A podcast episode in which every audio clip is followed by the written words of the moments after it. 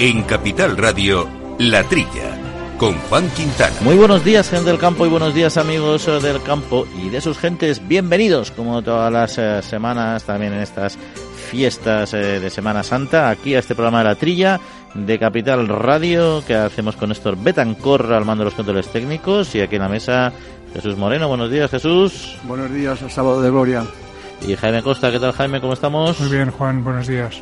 Bueno, pues eh, tenemos que charlar de algunos temas hoy aquí en esta casi hora completa que nos queda.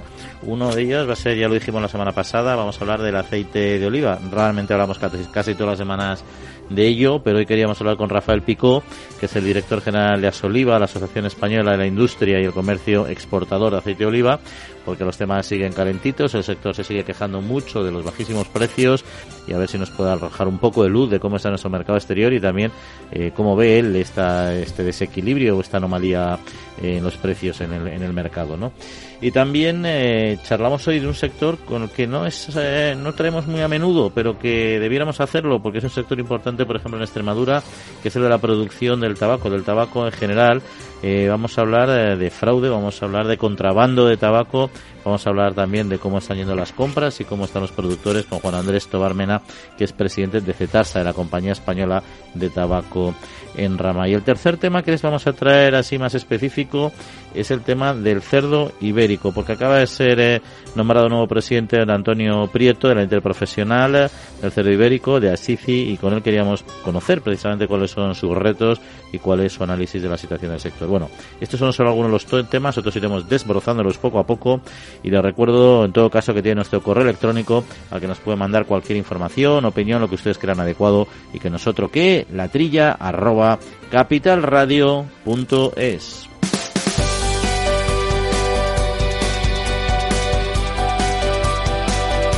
Agroseguro patrocina la actualidad del sector.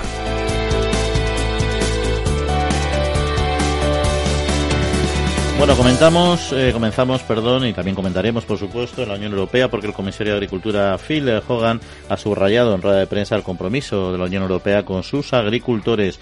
Ha manifestado que la Unión Europea está preparada para un Brexit sin acuerdo, pero también ha señalado que sería deseable alcanzarlo para la salida del Reino Unido. El comisario ha insistido en la experiencia de la Comisión Europea en situaciones de crisis de mercado, así como la obligación de actuar cuando sea necesario, haciendo uso de los instrumentos que la política agraria pone a su disposición.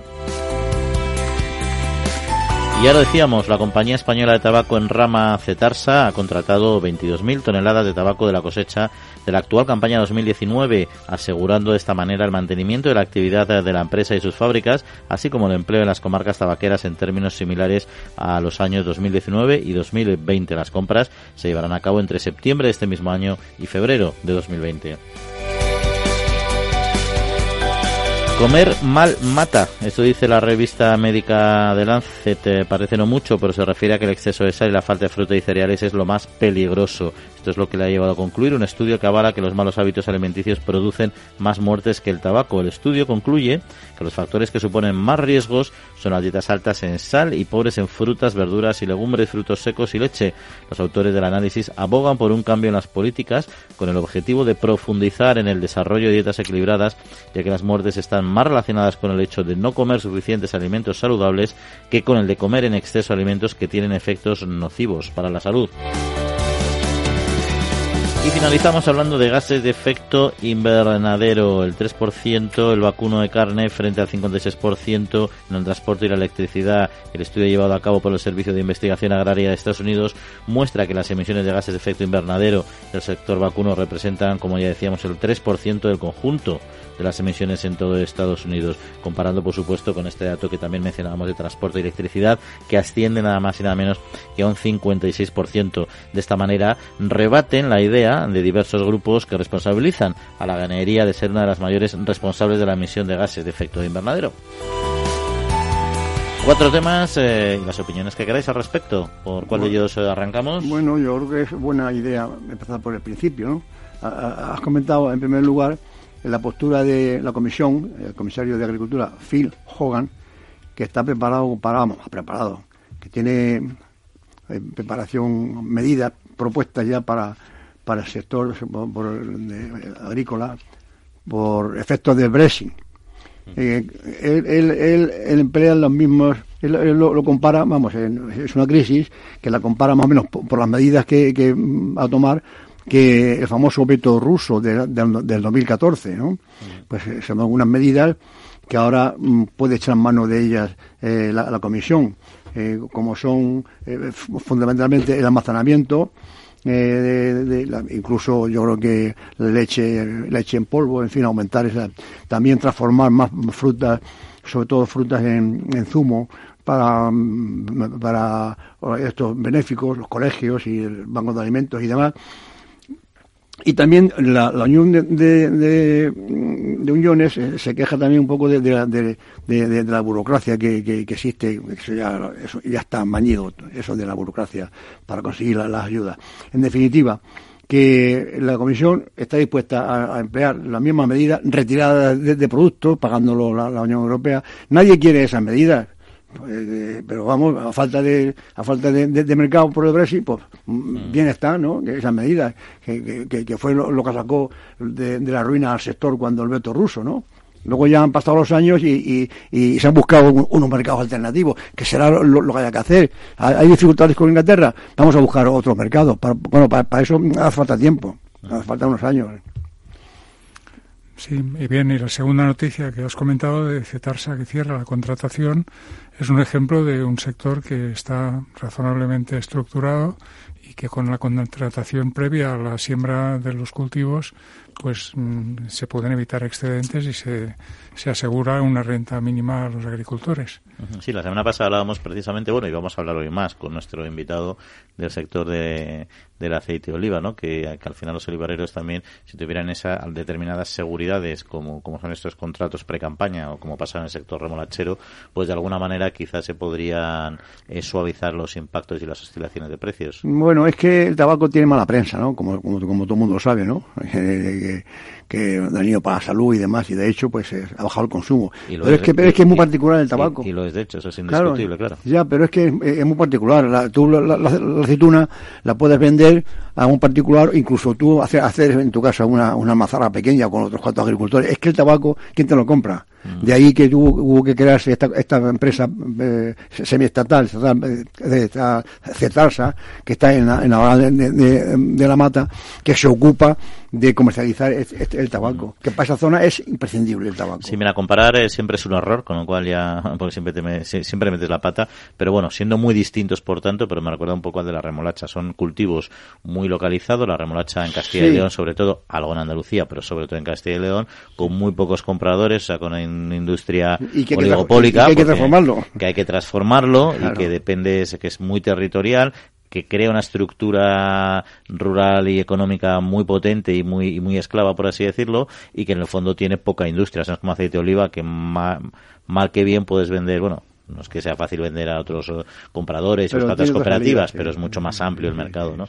Son sectores, son sectores complicados donde la industria y los productores tienen que ir muy, muy de la mano. Son, muy específicos. yo, he, visitado esa, zona de, de, la moral y aquello es un, jardín, con, como, como hacen los cultivadores del tabaco. ¿eh? Tienen una gran experiencia en ese cultivo, claro. ¿Y qué os parece el estudio este de, de Lance? También me ha parecido impactante, impactante ¿no? Porque el cambio de planteamiento, así leído a lo mejor no parece mucho, pero yo creo que es Bueno, se ha dicho muchas veces que no hay alimentos buenos y malos, sino que hay dietas más o menos adecuadas, ¿no? En ese sentido, vendría a reforzar este, este tipo de, aproximación. Y de hecho, bueno, pues hay muchas sociedades de, médicos y nutrólogos que en las recomendaciones de alimentación eh, describen la famosa pirámide alimentaria, donde cerca del vértice se colocan aquellos alimentos de los que se espera que, que, el consumo no sea muy frecuente o no sea tan frecuente como otros, como la carne, pescado, etcétera. Y después, en las partes más bajas de la pirámide, figuran aquellos otros alimentos, como el pan, la pasta, hidratos de carbono, etcétera, que se espera en una dieta adecuada que sean los principales mm, suministradores de energía para la población.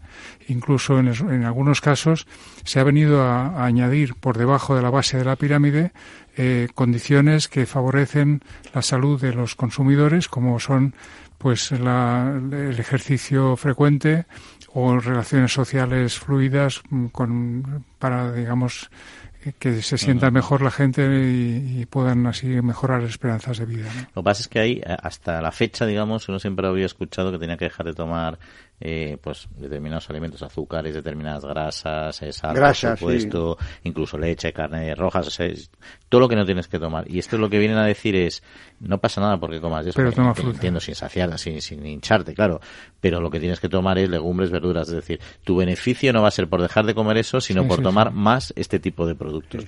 Y eso es un cambio, parece una sustancia, parece un balanceo, pero es sustancial. Eso, pues eso, está, eso está inventado. Tenemos, tenemos un, un gran médico en España que murió ya, que se fue a, Estados Unidos, se llama Francisco Grande Cobian. Ese señor es que más sabía de, dietas. Yo tuve el, honor de, conocerlo. De todo. Mm, pero un plato pequeño. Plato de postre. Pero de todo. Me conozco, conozco también yo su frase. ¿eh? Sí, me conoces, ¿no? Sí, sí, sí. Este, este señor era asturiano, pues una fabada, un día a la semana pero luego hay que comer judías verdes, hay que comer de todo, mm. pero eh, equilibrado y no abusar todos los días fabada ni todos los días, lo, que tú has dicho. Una dieta muy variada de todo y en plato de postre.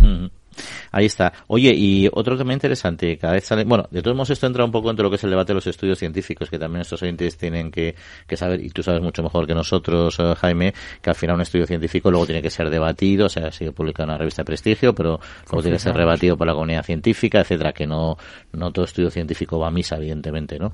Pero bueno, este lógicamente parece ser que tiene una cierta solvencia, ¿no? Y en este tema, sobre el tema gases de efecto invernadero, que era la última noticia, hay esa lucha sobre si, la semana pasada precisamente con el sector del pienso que decía cómo estaban trabajando en sus fórmulas alimentarias para conseguir que se emitieran menos metanos por parte de los rumiantes, ¿no? Y aquí lo que dice este estudio que al final el, las contribuciones del vacuno al, cambio climático eh, son muy pequeñitas en proporción con otros sectores. Un 3%. Un 3% Sí, eso, eso es un estudio que han hecho en Estados Unidos, ¿no? Que es una gente que está preocupada también por el cambio climático. Vamos, pero claro, es que es que es curioso. Trump no mucho, pero imagino que los estadounidenses sí. Pero, pero escucha, Juan, eh, eh, dice, del cerdo, vamos, de, la ganadería, el 3,3%. Y, y transporte y, y, y electricidad, 56%. Claro, eh, aquí es una trampa, porque aquí dice, entre ganado, eh, es como se dice, en Ronaldo y, y, y, Benzema ha metido 50 goles. No, no, Ronaldo 48 y el otro 2. Eh, la ha metido ahí en, la cuenta, ¿no? Y, pero, eso, es una, una, una falacia, ¿eh? Aquí siempre hay culpa al ganado. Y, es un porcentaje mínimo en comparación con, el transporte. Es curioso. De todos modos, hubo hace poco en la, una, exposición también de un trabajo en la Academia de, de Real Academia de, Ingeniería, aquí en, Madrid, ¿no? la, presentación fue en Valencia, en la Universidad Politécnica de Valencia, y más o menos los resultados vendrían a estar en línea con los que acabamos de comentar, si bien no, el estudio no está terminado todavía. Entonces la Academia de Ingeniería va a seguir em, avanzando este estudio. Está en proceso de, de, elaboración. De, elaboración. Vamos a ver cuáles son sus su, su, resultados. Sí, bueno, de momento lo que ellos han comentado en entrevistas, por ejemplo, con don Jaime Jiménez Arnau, que es un asesor de esta Real Academia de Ingeniería, son de que mm, mediante la tecnología se están mejorando los impactos medioambientales de, del, de la, tanto de la ganadería como del transporte como de la, producción agraria hasta el punto de que cuando mm, lo que analizamos es las emisiones de gases de efecto invernadero por unidad de alimento producido, se nota una gran diferencia cuando se utilizan las tecnologías disponibles. Y de hecho también cuando se utilizan pues técnicas de agricultura de conservación eh, que consisten en labrar menos el suelo, mm. pero mm, sembrando con equipos especiales que pueden hacerlo con menos mm. energía.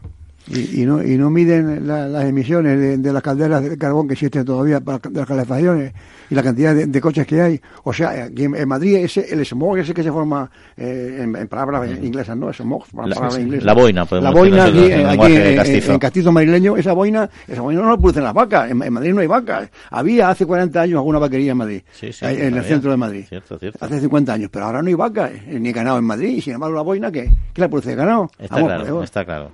Pero bueno, vamos a cambiar de tema porque lo que a lo mejor no está tan claro es cómo va, por ejemplo, el precio del aceite de oliva en origen que tiene preocupado al sector y queremos hablar de ese sector en concreto, pero va a ser un instante. Agroseguro ha patrocinado la actualidad del sector.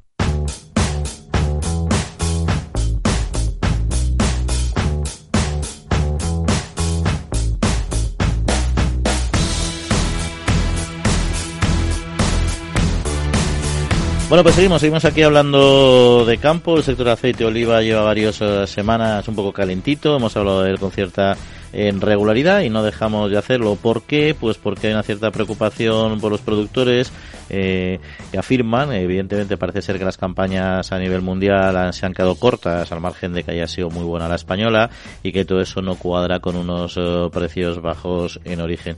Quien debe saber mucho de esto porque es el director general de la Asociación Española de la Industria y del Comercio Exportador de Aceite de Oliva, es don Rafael Pico, al que ya le damos las gracias y le saludamos por estar con nosotros. Rafael, muy buenos días.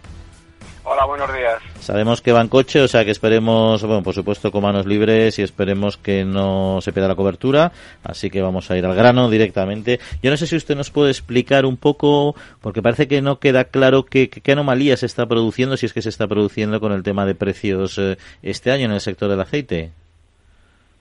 Bueno, yo creo que mm, siempre la formación de los precios es por oferta y demanda. Hay pocas cosas que puedan alterar esta, esta regla, ¿no? Eh, en España este año tenemos muy buena producción, vamos a estar muy cercanos si no llegamos al millón ochocientos mil toneladas. Esta cifra significa que es récord histórico de la producción española. En base a esta, a esta producción y con un stock de enlace de 350.000 toneladas, tenemos una cantidad disponible que nunca la ha tenido España realmente. Entonces, es verdad y es cierto que hay otros países eh, productores, como Italia, Grecia, Túnez, que tienen las producciones bajas. Pero aún teniendo esto en cuenta y haciendo un balance de la campaña que justifica cómo están los precios, bajo mi punto de vista, es que sería, mm, igual que es un récord de producción, va a ser un récord de exportaciones. Y vamos a llegar al millón ciento cincuenta mil toneladas como previsión y el consumo nacional serán unas 525.000 toneladas. Eso unido a unas importaciones de unas 90.000 toneladas van a dar unas existencias a final de campaña de 600.000 toneladas, que no es una cantidad nada despreciable. Por otra parte, el olivo, desde el punto de vista vegetativo, está en, esta, en este momento en las condiciones óptimas. Por lo tanto, yo creo que los precios que se cotizan en origen es reflejo de todas estas cifras.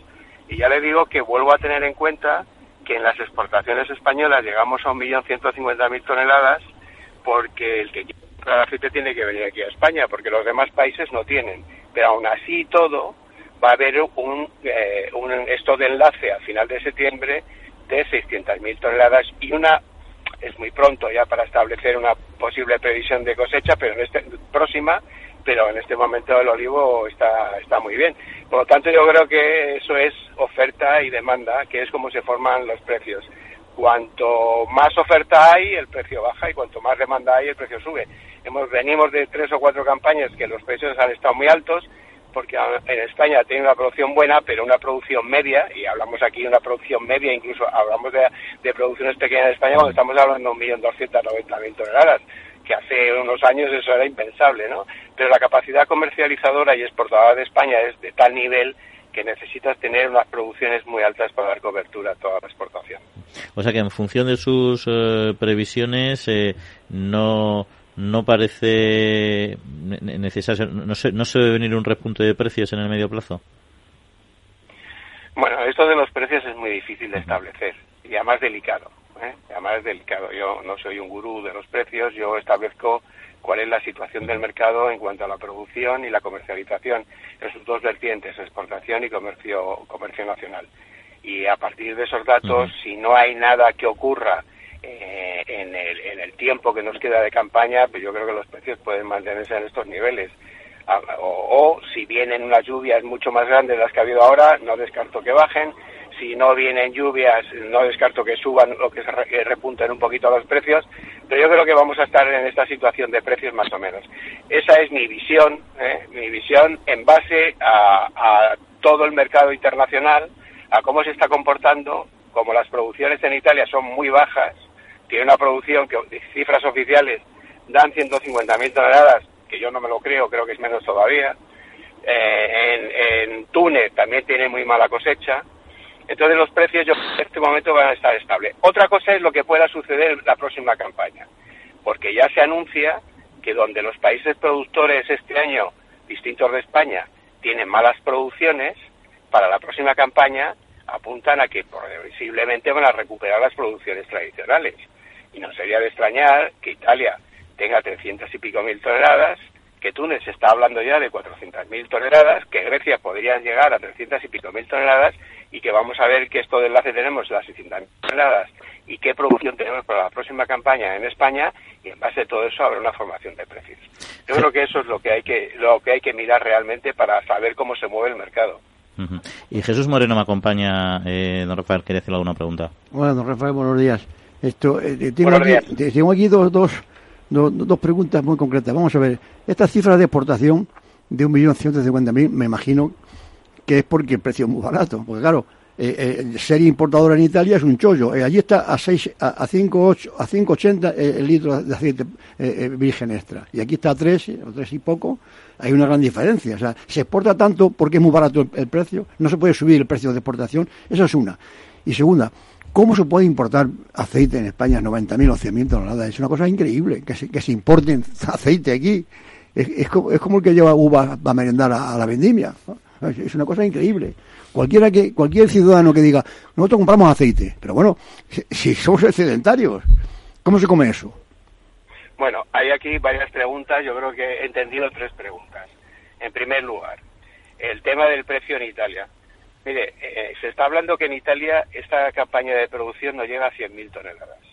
El famoso 80% y la cotización de 6 euros, no yo entiendo que no solamente es para esa producción del, ciento por ciento de esa cantidad, sino de todo lo que importa. Haciendo una previsión de lo que quiere decir, los 6 euros es también la cotización del aceite español que va a Italia. Pues ya ganan dinero, porque aquí, está a 3 y poco. pues, pues, mira, habrá que aplaudirles, a ver si aquí aprendemos también a hacer lo mismo. Eh, Italia tiene una producción, vamos a dejarlo en número cerrado, lo que dan oficialmente la administración italiana, que yo no me la creo, 150.000 toneladas. Ellos tienen un consumo de 500.000 toneladas y unas exportaciones de 350.000 toneladas, que hacen 850.000 toneladas de capacidad comercializadora. Si tú tienes solamente 150.000 toneladas de producción, necesitas importar 700.000 toneladas. Eso es un primer dato de lo que hemos de lo que hemos hablado de Italia. Luego, en cuanto a la exportación, hombre, la exportación Vamos a ver, España tiene dos, dos, dos tipos de exportaciones. Una lo que es envasado, con marca española eh, o marca cliente. Es un mercado mucho más estable porque no es un mercado de precio como son los graneles. Los graneles, el importador que importa en Estados Unidos, que importa en China, que importa en otros muchísimos mercados, compra graneles por precio. Allá donde está el precio barato, lo compra.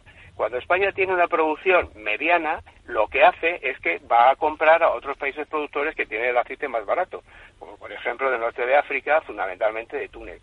Y es donde España, en ese, eh, cuando hablamos de cifras de exportación hay que distinguir, si queremos hacer una valoración eh, con rigor, es primero cómo se comporta el, mercado eh, de envasado, es un mercado más estable, es un mercado que las marcas apuestan y muchas veces ganan algo de dinero, pero otras veces no ganan dinero porque tienen que tienen que mantener las marcas, como cuando el precio en España eh, en origen está muy muy muy alto. ¿Qué es lo que ocurre esta campaña? Pues esta campaña es que nosotros tenemos mm, producción y ellos no tienen producción. Recuperamos todo el mercado de graneles y exportamos a la cifra de 1.150.000 toneladas. Por otra parte, como los países productores no tienen aceite, el que quiera comprar aceite tiene que venir aquí a España, sí o sí. Por lo tanto, tienes la capacidad de una mayor exportación. Normalmente estamos exportando ya 900.000 toneladas y esa diferencia de 900 a 1.150.000 toneladas se basa en eso, en que tú tienes producción, los demás no, y tú tienes un precio. Se puede, yo creo que en España tenemos una asignatura pendiente, y lo ha apuntado usted, es que nosotros tenemos una capacidad exportadora muy importante. España no tiene un problema de ventas. No lo tiene, porque todo lo que se produce se exporta o se vende en mercado nacional, fundamentalmente se exporta. Pero no tenemos un, problema de, de, exportaciones o de comercialización, tenemos un problema de precio. Hay que darle mucho más valor a este producto y situarlo donde se corresponde por la categoría que tenemos de líder indiscutible en producción, exportación y por la categoría de nuestros aceites. La gran asignatura pendiente es el valor de nuestros aceites en los mercados internacionales. Ahí le doy la razón. Y la otra cuestión que era, sí, el tema de, la, de las importaciones. las, importaciones. Mire, yo hago Primero hago un razonamiento sencillo. No creo que nadie en este mundo importe para perder dinero. Es decir, cuando tú importas, normalmente hay dos motivos por los cuales se importa, importa, porque también hay que analizar la importación. Hablamos de 90.000 toneladas y hay que decir, vamos a ver, hay movimientos intracomunitarios que están dentro de esas 90.000 toneladas que tú no puedes prohibir porque no hay fronteras intracomunitarias. Es aceite que entra de otros países comunitarios. Y realmente la importación de terceros países, que es lo que deberíamos de considerar como importaciones, no creo que vayamos a 30 o 40.000 toneladas. Pero regreso a mi argumento anterior. Nadie importa perdiendo dinero. Hay dos razones. Una, porque hay un mercado internacional que aunque no tenga mucho aceite, sí hay un mercado internacional con unos precios y unas cotizaciones, y porque además muchas veces se importa de, de Túnez porque sus aceites son mucho más dulces que los nuestros, y en el mercado, aunque a nosotros nos gusta la variedad picual, porque a mí personalmente es la que más me gusta, pero es un, no a todo el mundo le gusta. El gusto internacional son aceites mucho más suaves. Y esos aceites de Túnez sirven también muchas veces para suavizar el picor y el amargor, que es un atributo, es un atributo, pero es un atributo para nosotros, pero para el japonés y para el chino no es un atributo. Pero muchas veces también se hacen importaciones por precio e importaciones por reducir y suavizar nuestros aceites picuales con aceites indefinidos. Muy interesante, muy y interesante. Esos son los motivos. Muy bien, pues no lo entretenemos eh, más, que no queremos que pierda la cobertura y que conduzca tranquilo don Rafael Picó. No, le, le voy a decir a don Rafael si, si sabe que hoy en el ABC de hoy viene una, unas pa- tres páginas, eh, una separata dedicada a aceite de oliva. Muy interesantes. Lo he visto, Sí. lo he visto, lo he visto, lo he visto y le he echado, le he echado un vistazo, sí, efectivamente. Pues mire, merece la pena mucho que todos este tipo de artículos se, se, se publiquen, porque en España, que hay una cultura muy tradicional de los aceites de oliva, no está de más que, que nos sigan diciendo las bondades de este aceite, que desde luego es el mejor de todos los que hay, sin discusión ninguna. Sin duda, don Rafael Picó, director general de Asoliva, pues muchas gracias por acompañarnos y que tenga buen viaje. Un saludo. Muchas gracias por vosotros. El Foro Interalimentario trabaja por conseguir los mejores productos con la máxima calidad a los mejores precios, velando por garantizar la seguridad de la cadena alimentaria sostenible desde su origen hasta que los productos llegan al consumidor. Para ello cuenta con el compromiso de las empresas que lo integran que apuestan por la seguridad, la calidad, la investigación, la innovación y la justa retribución de todos los agentes de la cadena.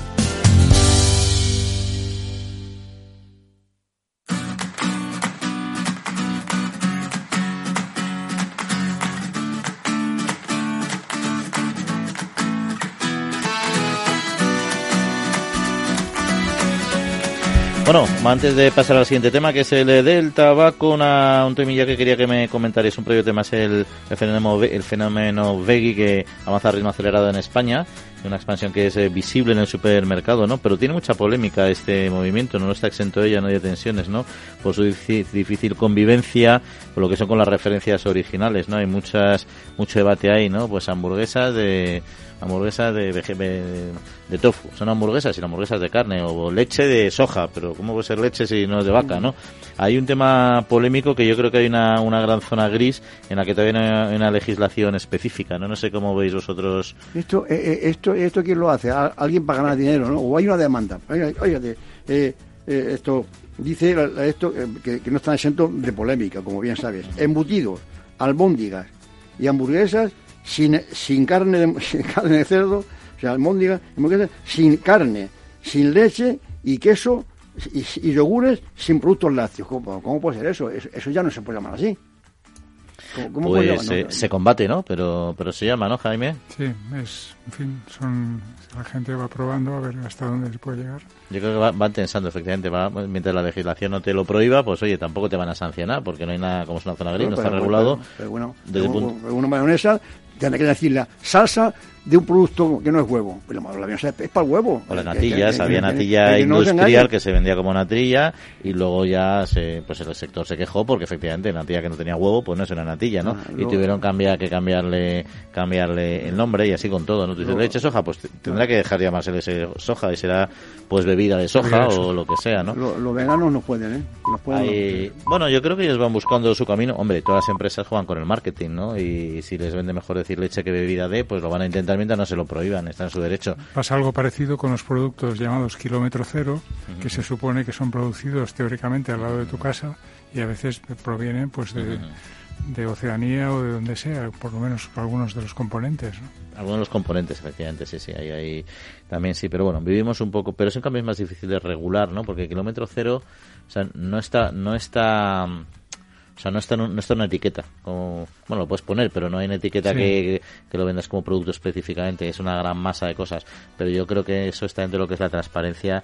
Y eso sí que, pues un poco lo que decíamos, cuando aparece un cerdo ibérico o apareció un cerdo ibérico en un, en un paquete de, de, de, un cerdo ibérico de dehesa, o sea, pastando en un paquete de jamón ibérico de cebo, que no había visto la dehesa en su vida, ¿no? Pero claro, si tú ves el cerdito pastando, de capa negra y tal, pues piensas, oye, esto es, está comido bellotas tartarse, ¿no? Pues hay esas cosas hay que combatirlas. Hoy otro tema, la primavera ha comenzado con condiciones climáticas, como sabéis, de gran intensidad muy variables, eh, por ejemplo, la lluvia, los pedriscos, comentábamos también, las heladas, incluso la nieve, ¿no? Pues según informa Agroseguro, frutales, almendros son las producciones más afectadas por las heladas y los pedriscos los últimos días. Murcia, Valencia, Albacete, Aragón, Navarra y La Rioja son las zonas más afectadas por las heladas que han provocado siniestro en producciones eh, también de fruta y almendra y las tormentas acompañadas de pedrisco, de pedrisco han dañado principalmente frutales en Aragón y Extremadura. En fin, aunque es pronto para hacer valoraciones, ya se han recibido declaraciones de siniestros de más de 12.200 hectáreas en los cultivos, ¿no? Ahora, bueno, ha vuelto a salir el sol, etcétera, y todo ha cambiado, pero el daño ya, ya está hecho. Sí, pero se siguen quejando los, los agricultores que son las primas son muy altas y hay unas coberturas, unas coberturas de dudosa asegurabilidad es decir, que hay problemas luego a la hora de cobrar. ¿eh? Ya estamos con, con esa, ¿no? Luego las cifras, las primas son, cada vez más altas, ¿no? Sobre todo se quejan los de, los de fruta de hueso y, demás. Otra aproximación son las mallas antigranizo, pero no siempre son las más adecuadas porque también tienen su coste, ¿no? Ya. ¿Os acordáis cuando se, tiraban cohetes, incluso con una, con una avioneta, esparcían yoduro de, de plata? Claro, eh, tú la nube la, rompes, pero le va al vecino. Había con eso unas polémicas de miedo, claro. Oye, y también, eh, bueno, por eh, dar alguna noticia de cosas que han pasado, el Diario de Comercio, con la colaboración del Foro Interalimentario con Liberbank, con Equilibrio Impulsa Gijón y el Príncipe de Asturias, celebraron en Gijón precisamente la primera jornada del sector agroalimentario en Asturias. La cita fue inaugurada por la consejera de Desarrollo Rural y Recursos Naturales eh, del Principado, el director general de Industria Alimentaria del Ministerio de Agricultura y por el director del propio periódico del Comercio. Eh, contó con la participación de Víctor Yuste como director general del foro, quien impartió una conferencia que era Nuevas Tendencias, Nuevos Consumidores, defendiendo los gustos, en el que recalcó que los consumidores actuales son variopintos y el principal desafío de la cadena alimentaria es satisfacerlos bien a todos. Esto me viene un poco con el tema de los eh, veggie, los veganos, el tal y el cual, que al final hay una cantidad de, porque hacía décadas cuando lo principal era comer y comer aceptablemente, yo creo que teníamos dos productos de cada cosa y todo el mundo iba súper apañado con eso, ¿no? Pero hay una diversidad brutal. Yo, yo, voy, yo, voy a Asturias de, visita y, no pido una, cosa vegana, pido una fabada.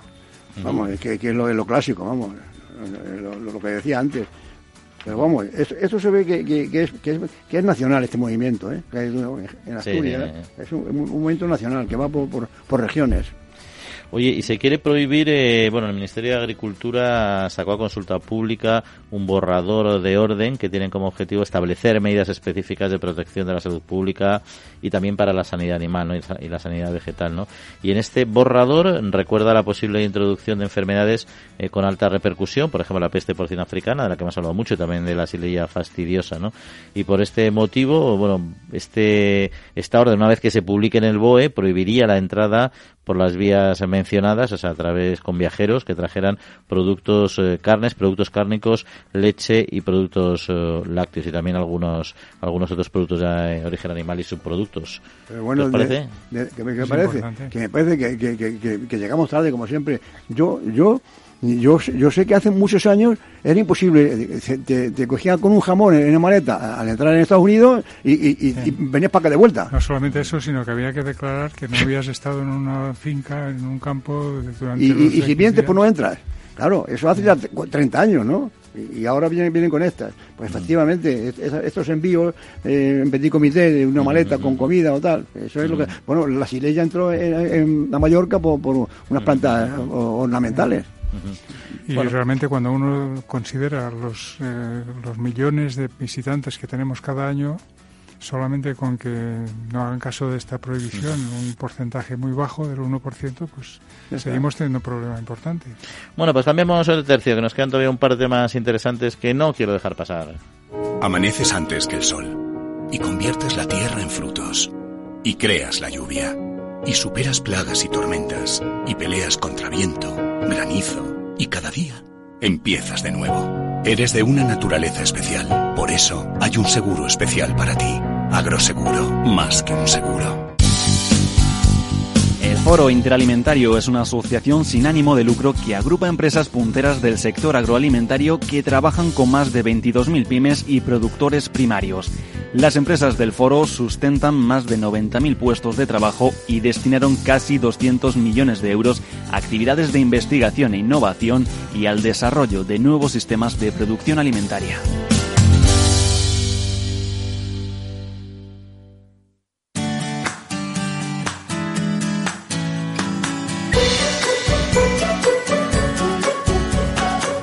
Bueno, pues uno de los temas que queríamos comentar hoy aquí es profundizar un poco en el sector del tabaco, que como saben nuestros oyentes se localiza fundamentalmente en, Extremadura. Esto viene a cuento de que Cetarsa ha dado los datos de contratación, estas 22.000 toneladas que mencionábamos al principio, y queríamos hablar eh, de ello y de otros asuntos vinculados al tabaco, por supuesto, con Juan Andrés Tobar, que es presidente de Cetarsa. Juan Andrés, muy buenos días.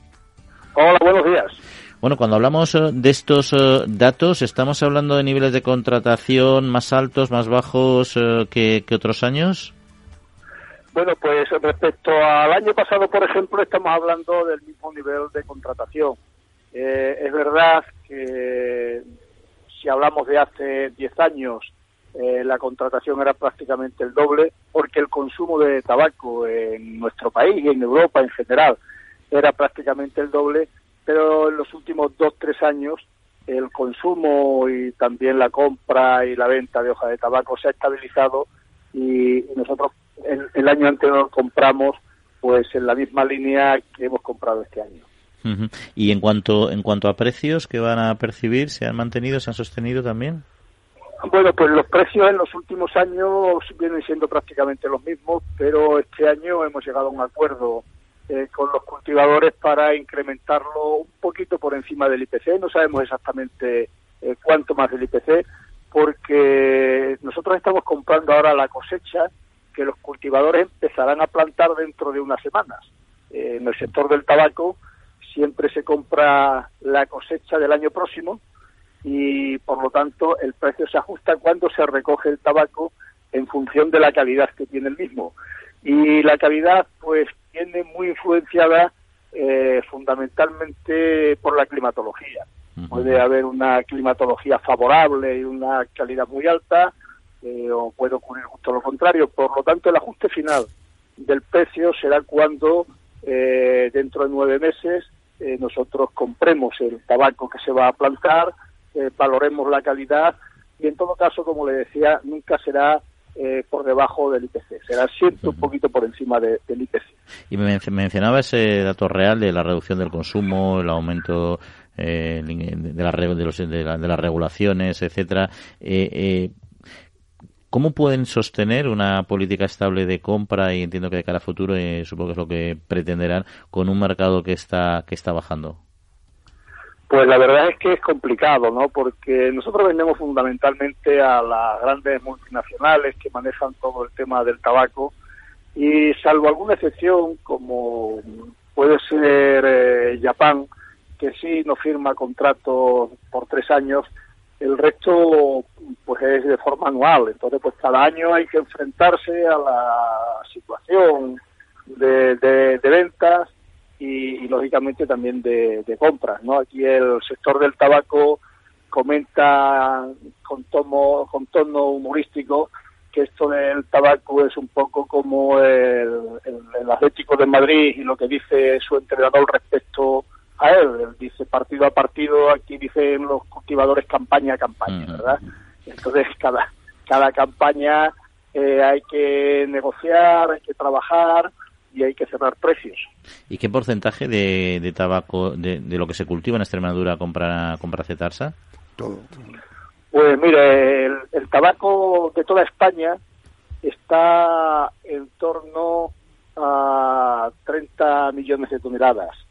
Eh, eh, cetarsa, bueno, eh, en Extremadura se cultiva el 95% aproximadamente de esa cantidad, 94-95, y cetarsa compra 22 millones.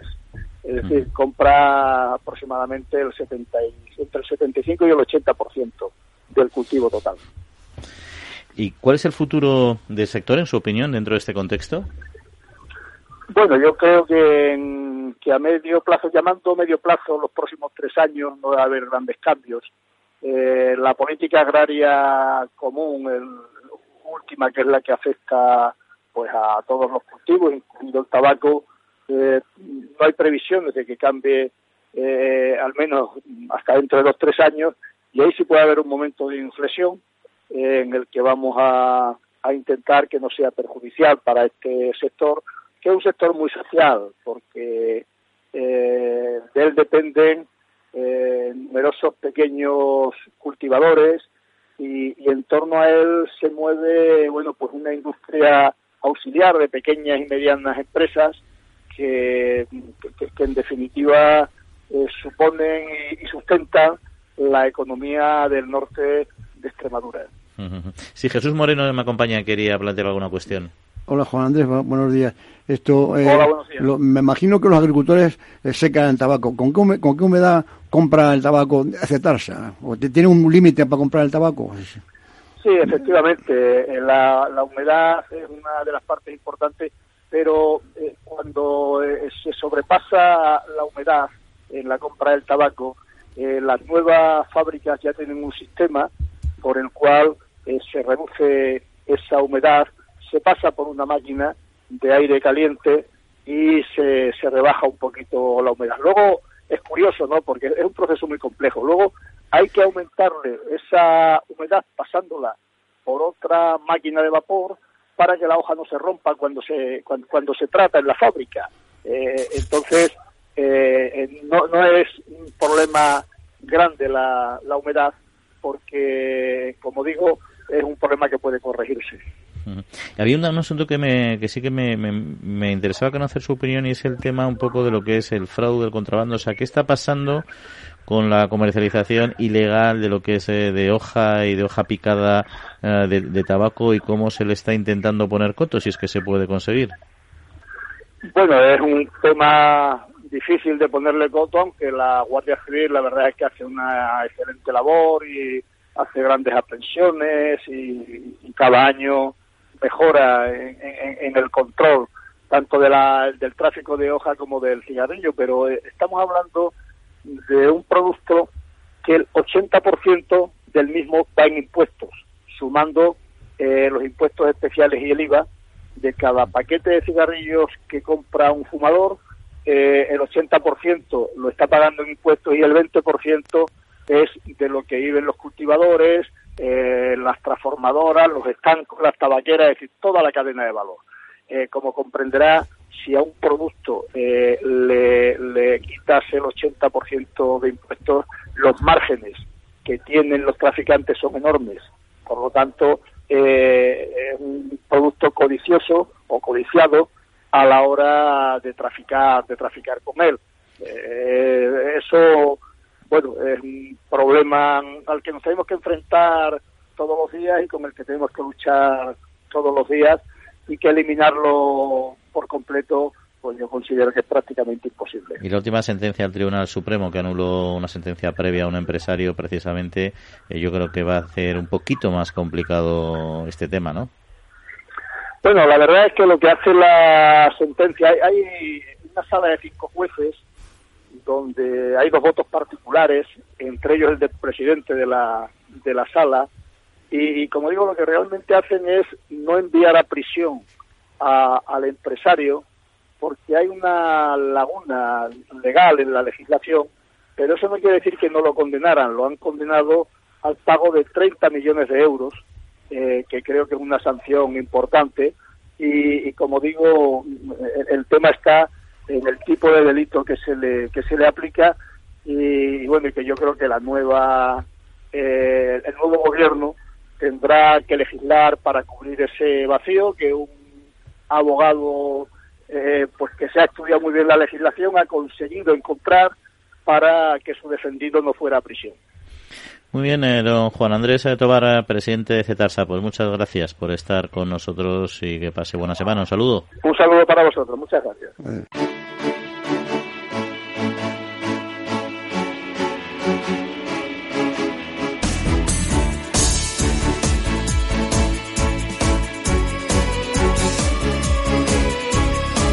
Bueno, pues eh, seguimos, seguimos aquí hablando de cosas. Eh, hace un par de semanas, Jesús, me quedé contigo con un tema que tuvimos que meter ahí con calzador en el último minuto y que no tuvimos mucho tiempo para comentar y que quería recuperar hoy, que es eh, el tema del champán. Que el champán, aunque es un producto muy francés, pero bueno, le seguimos la pista por aquello de su estrecha e íntima vinculación con, con nuestro cava, ¿no? Y bueno, parece que el champán se ve bastante ya, o se bebe más fuera de Francia y además cada vez en países más, más alejados. Sí, bueno, más que en Francia. Es, curioso lo, con lo de, Francia. Dicen que en general ha bajado el consumo de vino. Eh, de todos los vinos. Y claro, en ese pool de, todos los vinos va, va, también metido el champán. Es curioso que también dicen que alguna influencia ha tenido lo de los chalecos eran verdes o eran amarillos, ¿no? Amarillos, amarillos, sí. Y yo no sé en qué influencia, que estaban siempre de huelga o... No, que el domingo coincidía con los fines de semana yo, interpreté que coincidía con fines de semana y que la gente estaría preocupada por lo que ocurría en las calles. De, todas maneras, han vendido 302 millones de, botellas, calculando que son de tres cuartos de litro y que hace falta un kilo y medio de uva y, tal, y que tienen 34.000 hectáreas, resulta que la hectárea de, la región de Champagne son de 10.000 kilos por hectárea, la, producción, que está bien, ¿eh? O sea, que sale una producción muy, buena, eh, sea, un buen clima, buen clima para que, para, para que tenga esa producción de uva. ¿eh? En la región de, de, Champagne, que es la capital, es Epernay, o sea, Reims, y su catedral, y luego Epernay, es donde está la madre del champán. Bueno, pues la madre del champán está ahí, la madre de la lucha contra el fraude intelectual, la propiedad intelectual o industrial de las semillas cada vez está más en nuestro país porque ha habido dos nuevas sentencias por la explotación ilegal de cereal que condena a prisión y multa de más de 15.000 euros. Eh, los condenados es una entidad productora de semilla certificada y su representante legal han sido condenados y producían grano de las variedades protegidas Verdún y Chambo para su posterior comercialización entre agricultores como si se tratara de semilla certificada, falsificaban etiquetas, etcétera, ¿no?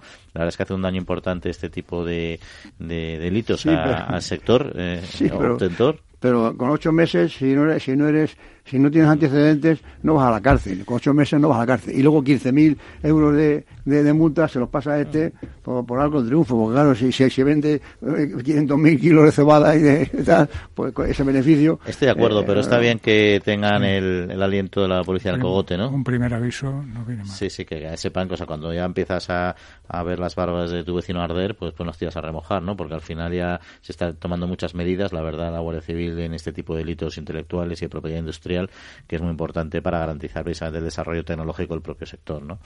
Pero bueno, oye, vamos a cambiar, eh, si os parece, de tercio, porque eh, había sido nombrado nuevo presidente de la Asociación Interprofesional eh, del Ibérico de Asice, don Antonio Prieto, y aprovechando la ocasión queríamos hablar con él y comentar algunos temas de este sector. Don Antonio, muy buenos días. Hola, ¿qué hay? Buenos días. Bueno, en lo primero de todo, enhorabuena por su presidencia y por el reto que tiene ahora por delante, que no es pequeño, ¿no? Bueno, muchas gracias. Lo primero, sí, es un reto importante porque es un sector emblemático en la ganadería española, con lo cual eh, hay un reto personal como persona y desde luego un reto sectorial de cara a mejorar o hacer o por lo menos seguir en una, en una sostenibilidad del sector y es un reto de verdad. Y cuando habla de sus objetivos menciona la importancia de lo que es el blindaje del término ibérico. Eh, ¿Qué quiere decir con, eh, con ello? Bueno, pues queremos decir que Ibérico eh, en España está blindado con la norma de calidad, pero fuera de España no cualquier productor, cualquier industria, cualquiera puede coger ese nombre y hacer uno, unos animales y lo ponga ibérico y automáticamente estaría en el, en el contexto europeo o mundial. Entonces ya hubo un intento, vamos, un, intento, y intentamos estudiar y, ver cómo podía ser la fórmula para en el contexto mundial, sobre todo con los países que España tiene acuerdo eh, de comercio, bueno, que el nombre ibérico estuviera, pero claro, había una serie de, de reglamentaciones que cumplir, de requisitos, y bueno, yo eso lo quiero retomar porque es posible que aquí presumamos de un sector, que desde luego tenemos que presumir por encima de, de todo lo que lo tenemos, pero está claro que o esto lo blindamos en todos estos países eh, con, acuerdos con España y si no es posible que alguna vez pues alguien sea más listo que nosotros o más espabilado o adelante y podamos tener por el nombre como tal de Ibérico, no de nuestras producciones, pero sí del nombre, con lo cual yo creo que eso es uno de los principales retos amén de otros muchos que hay, por supuesto, pero este es importante porque nos, nos daría la tranquilidad que Ibérico solo se hiciera en la península ibérica, en España y Portugal. Eso, eso sería posible porque al final Ibérico es una raza y si alguien, como usted bien dice, cría en, pues como el ibérico de cebo en España, en una nave industrial, me invento en Francia o en Italia o donde quiera, o en Túnez, eh, que cría esa raza, en el fondo está criando cerdo ibérico, ¿no? Siempre que lo, luego no haya desinformación pero al efecto de que lo pudiéramos enganchar con la norma, tendría que, hacerse con los parámetros y con el ecosistema que tenemos aquí eh, y con las características que tenemos ahí. De eso se trata, ¿no? Que no se puede hacer ibérico en el contexto del mundo, en cualquier sitio, por supuesto. Pero lo que es el nombre de cara a esa publicidad, al contexto de, cómo se hace, cómo se transforma, en dónde se, se cría, desde luego serían los parámetros, los parámetros a conservar y desde luego a blindar de alguna manera, que sería el, el término. Sí, Jesús Moreno nos acompaña también. Hola Antonio, buenos días. Eh, eh, enhorabuena también. ¿No, bien? ¿No, te he oído? Antonio, que, que, buenos días, que enhorabuena también por, por el nombramiento. Pero vamos a ver, ah, esto, eh, mm, de alguna forma, a Isici o, Extremadura, que es donde, donde está usted, ¿no? Eh, eh, no están conformes con la, con, con la norma actual. Tengo yo entendido eso. En contra de la opinión de los, de los de Córdoba, entre ellos que se allí se han reunido los de COBA y compañía, que sí están conformes. O sea, eh, eh, es, es, por esto, porque hay alguna diferencia. ¿Es esta la, diferencia que, que hay entre, entre las dos zonas? No, yo no, no hay zona, hay colectivos que pueden estar dentro de Córdoba. Ah, seguro que colectivos, sí, sí, perdón, son colectivos, perdón. no se trata de decir Córdoba sí o Córdoba no, son colectivos, sí, sí, perdón, agrarios y, sectoriales que tienen todo el derecho a discrepar o a, o, a no a discrepar, decir que se siga cumpliendo, pero bueno, yo creo que eso es lícito. Lo que hay que hacer es, es hablar, ver que tenemos una norma y que esa norma tiene unos parámetros y dentro de esos parámetros hay cosas que se pueden mejorar o no, dependiendo de lo que quiera el sector.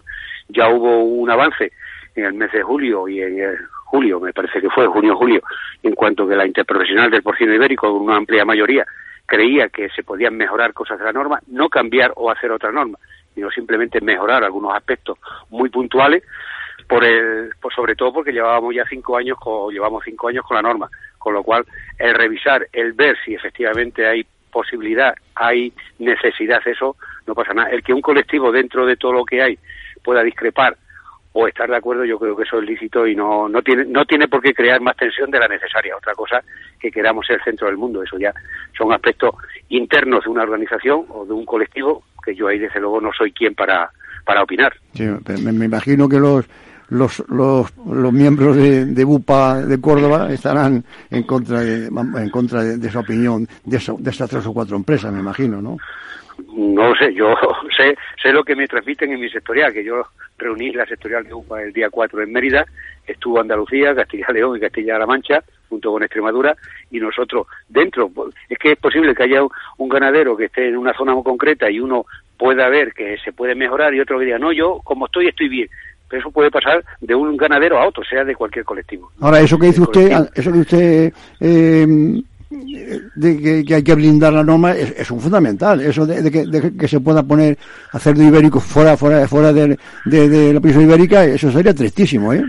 Claro, pues eso yo creo, por eso que el, primer reto tiene que ser ese. Yo creo que hay dos grandes retos. Amén del cambio de la norma, de la mejora de la norma, de que yo discrepo. Yo creo que eso al final eh, es diálogo. Pero hay dos aspectos fundamentales. Uno, que es blindar el nombre del ibérico, que hay que hacer un esfuerzo titánico. Y otro, que es como bandera de todo el ibérico, el tema de la dehesa, nuestro ecosistema, la seca, todo eso es lo que tenemos que, tratar de, visualizar de cara afuera y de cara adentro, trabajarlo para que de alguna manera sea la enseña y el estandarte.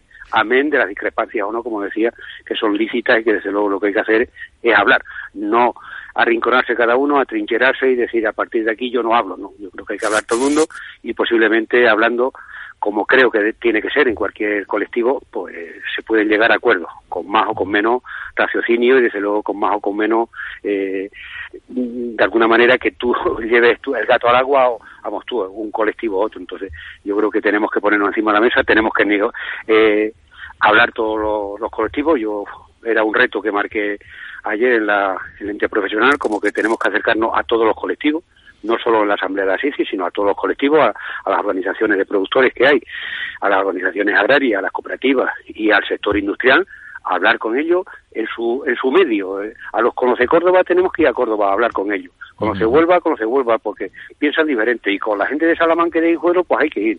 Y con los de Extremadura, pues hay que ir a hablar con ellos. Me refiero a nivel institucional como, como Asisi. Y en su, en su espacio, en su terreno, pues seguramente nos contarán más cosas, las que piensan y posiblemente las soluciones que ellos ven. Entonces, ese contexto es el que yo me he marcado también como, como reto para poder, pues bueno, de alguna manera coordinar las voces que pueda haber discordantes o no dentro de, de Asisi, porque ese, pues, es mi papel, le, tratar de coordinar. Me da la sensación, pues me, da la sensación que, que, don, Antonio, don Antonio lo va a conseguir, ¿eh? tal y como se expresa, va a conseguir. Pues le deseamos mucha suerte a don Antonio Prieto, presidente de Asisi, y estaremos, eh, seguiremos de cerca lo que pasa con el sector. Un saludo. Gracias a vosotros, buenos días y siempre a vuestra disposición. Gracias. Gracias. Bueno, pues, eh, es que me gusta cómo se expresa este hombre. ¿eh? Sí, yo, yo, yo tengo mis dudas. Tú lo tenías muy claro también, lo de que hay que blindarlo. Yo, es que veo muy difícil, es una raza. o sea, tú puedes blindar el que no puedes trasladar que es un cerdo criado en España, pero... Y, cómo, y cómo, cómo que criar el vino de Rioja es solo en La Rioja. Y, y, que, y que se cure solo en España e, ese jamón. Bueno, pero tú, puedes crear, tú crees tú puedes crear tu marca de, de, vijuelo, de lo que sea, pero no, pero no, está hecho en Iberia. igual que crías un caballo español de raza española en, Estados Unidos, es un caballo de raza española. Tú estás criando un cerdo ibérico donde lo crees, no puedes dejar de decir que es un cerdo ibérico. si, brindas la, la, la, la, curación del jamón al clima de España, ya, ya, no, ya, ya no ponemos ibérico. Ya, pero lo que creo yo es que no puedes monopolizar la palabra ibérico porque es una raza. Entonces yo me, me extrañaría que a nivel mundial te permitieran monopolizar el nombre de una raza eh, no, es que hay, eh, es que hay que unir la raza y, y, la, y, la, y, la cura. La, de, la... Jaime, ¿decías? no, no, que para mí la raza se puede proteger si, si en un principio pues está acotado donde está y se define claramente lo que se pretende hacer, ¿no? Y lo único sería que, que si aparte de esto pues se puede añadir condiciones adicionales como eh, forma de cultivo, explotación o presencia del alimento transformado, sería más fácil, pero si no, yo lo veo como el vino de Jerez. El de Jerez, pues en un principio mm, yo creo que no solamente abarcaba la variedad Palomino o Pedro Ximénez, sino que había también otras variedades que han sido... Sí, pero Palomino había en Valladolid y no pueden poner Jerez. Pero, pero es que es distinto, tú estás hablando de un espacio territorial. Tú no puedes decir vino de Jerez ni vino de La Rioja en otro sitio, porque ni es La Rioja ni es Jerez. Pero la ibérico, eso no, es la península ibérica, pero es la raza ibérica y la raza te la puedes llevar a donde quieras. Es como si me dices que quieres proteger una variedad concreta. Pero ibérico es denominación cuyo origen se remonta al río Ebro. Entonces, si no hay ya, Ebro Ya, pero estás hablando de raza ibérica. Tú no ah, puedes decir cerdo ibérico, o sea, cerdo producido en Iberia, pero es una raza ibérica. El nombre le ibérico como le podrían haber dado cualquier nombre, pero es la raza. Y es como un caballo español, o sea, o una charolesa. Tú no puedes decir eh, carne charolesa porque la vaca ya ha sido, ha sido criada en España, aunque su origen sea... No, pero ese, ese jamón tiene que estar el cerdo aquí sacrificado y aquí curado. Pero si tú haces eso, tú tienes que defender que es tu producto español de cerdo producido y curado en España y lo que no puede decir ningún otro ningún, ningún, ningún otro lugar es que ese cerdo criado en Túnez hacer entender que ha sido criado en España en las dehesas españolas. Eso por supuesto que no. Pero diga, yo tengo cerdo ibérico criado en Túnez. Pues pues cerdo ibérico creado en Túnez, problemas los mínimos. O sea, problema nosotros que tenemos que marcar la diferencia, pero yo no le veo ningún problema. Si pones cerdo ibérico y pones una imagen de la península española y una de esa extremeña y lo has criado en Túnez, ese sí que es un fraude pero a mí digo Túnez puede decir cualquier país como Estados Unidos o, cualquier lugar no pues bueno hay un debate lo que pasa es que se nos va acabando el tiempo nos tenemos que, despedir no nos queda mucho más. Pero bueno agradecemos a Miki Garay el mando de los controles técnicos eso sí y a vosotros vuestro vuestro alegre debate y vuestras opiniones. Jaime Jesús que disfrutéis. Igualmente a todos. Y a todos ustedes que pasen muy buena semanita en unos días les avisamos y tengan cuidado con la carretera. Un saludo. Buena Pascua